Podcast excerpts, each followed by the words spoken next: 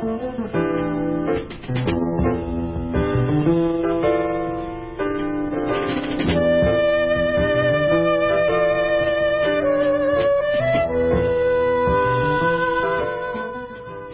de la Mujer.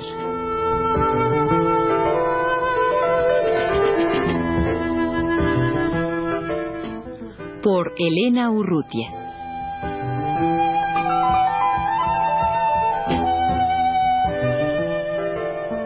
Norma Blasquez, Mitla García, María del Rocío Sierra y Elia Marta Pérez eh, forman parte del grupo por la mujer en la ciencia del Centro de Investigación y Estudios Avanzados del Instituto Politécnico Nacional. ¿Por qué se ha formado este grupo por la mujer en la ciencia? Eh, ¿De dónde surge la necesidad de, crearlo? Bueno, la necesidad de crear un grupo eh, en el cual participe la mujer científica surge eh, principalmente de la realidad en que la mujer no participa en la política científica de México. desde 1959 que se creó la Academia eh, Nacional de Investigación Científica, únicamente han participado en la mesa directiva de esta dos mujeres hasta este momento. Dentro de las sociedades, por ejemplo, de fisiología, la sociedad, eh, dentro de la sociedad de fisiología, únicamente una mujer ha participado en la mesa directiva en calidad de secretaria y dentro de la eh, dentro de la sociedad de bioquímica únicamente han participado tres mujeres con puestos semejantes. Por esta razón, nosotros creemos que, existe una necesidad de que la mujer eh, empiece a tener una participación más activa dentro de las áreas ¿no? que nos interesan. Esta sería una razón. La otra razón que creemos que es muy importante también es la comunicación y el análisis y la detección de los problemas que presentamos las mujeres en el área de la ciencia. Yo recuerdo en una ocasión en un congreso al que asistí oír unas cifras que me impresionaron mucho respecto a mm, doctores en ciencias básicas, como el caso de ustedes. Eh, era algo así como que de cinco doctores hombres, cuatro estaban casados y de cinco doctoras mujeres, una estaba casada. Esto creo que es una, un dato muy elocuente de, una de tantas dificultades que enfrentan la mujer que se dedica a la ciencia eh, y que en un momento dado seguramente tiene que optar entre, entre su carrera, entre su profesión y su vida familiar, eh, privada, reproductiva, etcétera. Pero me gustaría que hablaran ustedes de, de estos eh, puntos que, que, señalan ustedes como eh, los puntos básicos. Bueno, en realidad ese es un gran problema que nosotros tenemos porque cuando somos estudiantes de posgrado requerimos un tiempo completo de 8 a 12 horas diarias.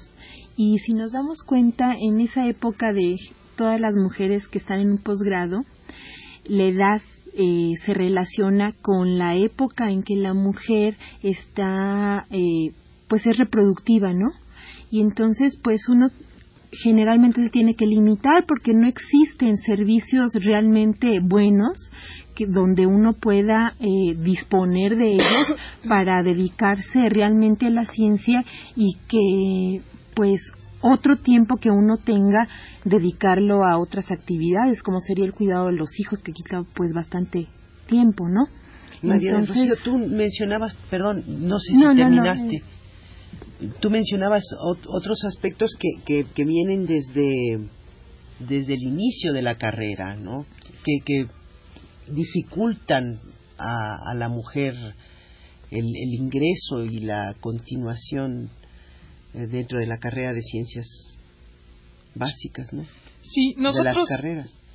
Eh, nosotros detectamos que, que existen varios niveles en donde existe una problemática importante para que la mujer se desempeñe en la ciencia. Quizá el, primero, el más obvio, es el de la vocación.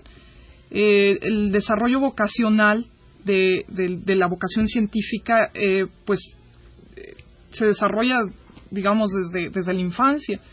Y las mujeres tradicionalmente no somos estimuladas para utilizar nuestras capacidades intelectuales al máximo. Entonces, eh, existe por un lado mucho miedo de las mujeres a dedicarnos a este tipo de actividades que por otro lado son bellísimas y que son pues para la potencialidad creativa muy importantes, ¿no? Pero las mujeres tenemos mucho miedo a entrar a las ciencias. Y, así, eh, después, ya que algunas mujeres se seleccionan por, eh, en forma quizá muy azarosa, y entran a, la formación científica que en general se inicia pues posteriormente a, a, terminada la licenciatura, entonces la formación es una formación muy pesada que lleva muchos años de trabajo, de cursos muy pesados también y de trabajo experimental eh, que requiere de muchas horas de trabajo, en donde coincide toda la etapa en que las, tradicionalmente las mujeres nos casamos, tenemos hijos, etcétera, ¿no? Entonces, esa, esa etapa formativa ya en, formalmente en la ciencia, pues también crea muchos conflictos entre las mujeres, por lo cual muchas de nuestras compañeras se, desertan o, se conforman con un grado inferior al de doctor en ciencias.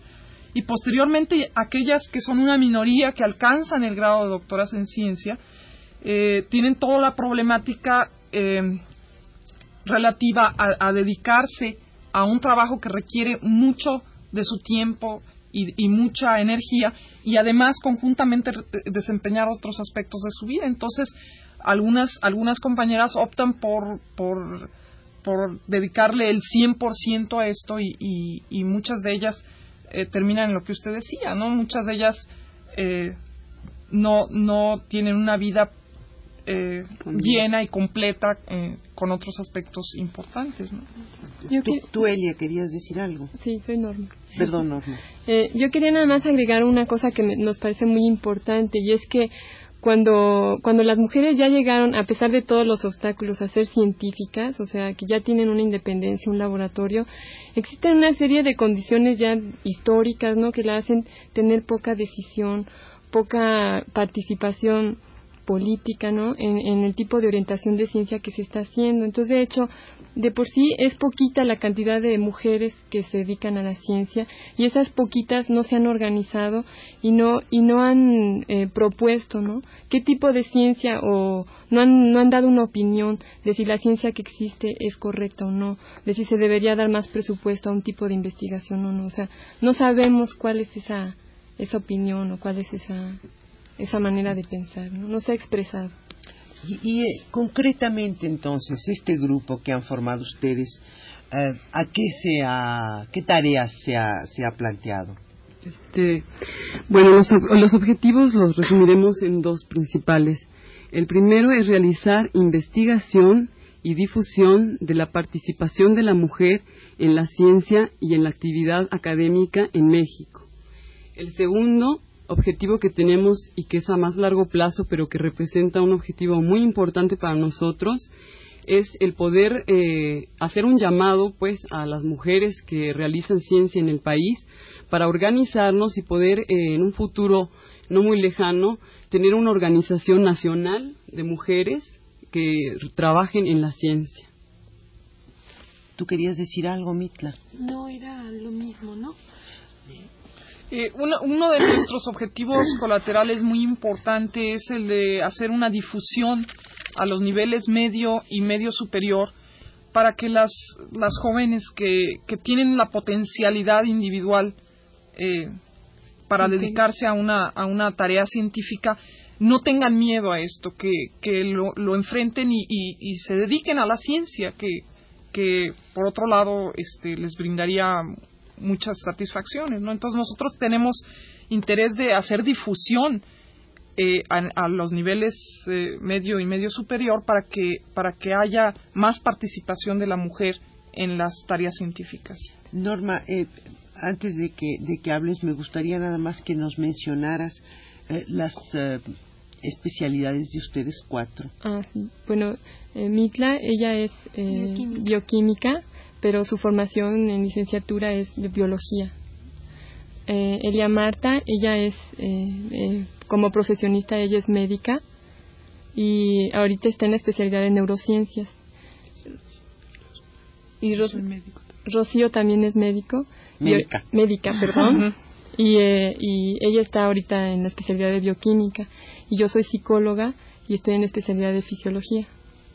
Y eh, bueno, lo que quería agregar un poco a lo que había acababa de decir Rocío es que eh, yo creo que es muy importante que desde chicas, ¿no? La mujer tenga esa opción, o sea, la ciencia no es una opción dentro de, de las posibilidades que tiene de desarrollarse.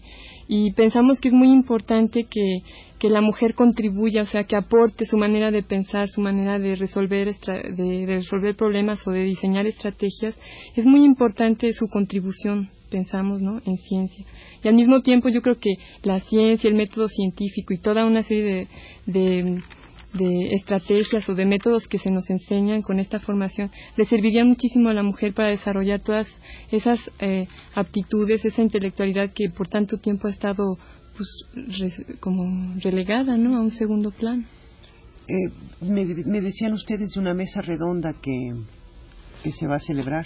Sí, estamos organizando una mesa redonda que va a ser el 24 de agosto a las 7 de la noche en el Centro de Investigación y Estudios Avanzados, de una vez como comercial, en la, en la Avenida Politécnico Nacional 2508. Eh, ¿A qué horas? A las 7 de la noche, en la cual van a participar como ponentes Mari Langer, eh, Raquel Tibol, eh, como una de nosotras como expositora y la coordinadora va a ser la usted no la Elena Urrutia ¿Esta será la primera actividad que tengan ustedes eh, de difusión? No, eh, ya, ya organizamos antes una serie de conferencias porque una de nuestras inquietudes pues era la de investigar eh, qué mujeres había científicas. Entonces, ¿qué más de, de, invitar a mujeres científicas que fueran buenas en su ramo y de iniciar un ciclo de conferencias? Entonces, este fue nuestro, nuestro primer evento. Este, yo nada más quisiera agregar que también anterior a este evento nosotros realmente iniciamos un trabajo en forma organizada a partir del día eh, 8 eh, de marzo que se celebró el, un homenaje en, el mismo, en la misma institución al Día Internacional de la Mujer. Entonces, este, a raíz de este homenaje decidimos organizarnos y en la actualidad pues ya están las tareas que ha mencionado Mitla y la mesa redonda y otros trabajos de investigación que vamos a hacer a un futuro y que nos interesan también mucho. Creemos que la investigación es muy importante también. Yo nada más quería agregar que la mesa redonda eh, va a tratar sobre la mujer y la creatividad intelectual, que es algo que nos inquieta mucho. ¿Qué respuesta han tenido entre sus compañeras del, Centro de Investigaciones y Estudios Avanzados del Politécnico, entre las compañeras? En principio, eh, fue muy bonito porque cuando hicimos este homenaje el 8 de marzo, era la primera vez que en nuestra institución se organizaba algo por mujeres y sobre la mujer, porque tradicionalmente eh, la investigación, como decía, está dominada, ¿no? Este, pues por los compañeros. Entonces, eh, ahorita la población empieza a aumentar, la población femenina, y esto hizo que, pues sí hubo participación, no, no podemos decir multitudinaria, pero sí hubo gente interesada de parte de los dos, ¿no? Hombres y mujeres que asistieron a la, al homenaje. Y a partir de entonces hubo más compañeras que se quisieron agregar. De hecho, ahorita somos, formalmente estamos ocho. Y tenemos, digamos, otras tres que nos ayudan, pero básicamente por tiempo, ¿no? No, no se pueden integrar completamente. Entonces, yo creo que sí ha habido una, una buena aceptación, aunque sigue habiendo resistencias de parte de las mismas compañeras. Muchas piensan que no es necesario eh, organizarnos, que cada quien resuelve sus problemas por sí mismo, ¿no? Que una mujer puede ser eh, científica buena si quiere y, y pues en esas estamos, ¿no? En tratar de discutir y de presentar lo más objetivamente posible la situación, ¿no? En primera un diagnóstico y luego ya propuesta. Este, nada más agregando a eso también, actualmente nosotros hemos eh, hecho extensiva la invitación a las profesoras del del centro de investigación y en este momento le habíamos al, resto de profesoras de otras instituciones, así como a compañeras trabajadoras que estuvieran también interesadas en participar dentro de los objetivos que hemos señalado. Pues muchísimas gracias por su presencia en los estudios de Radio UNAM. Muchas gracias, Elena.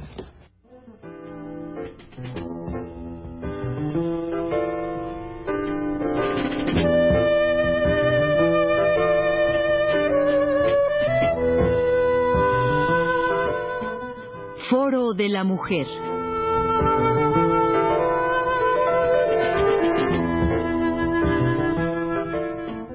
Por Elena Urrutia.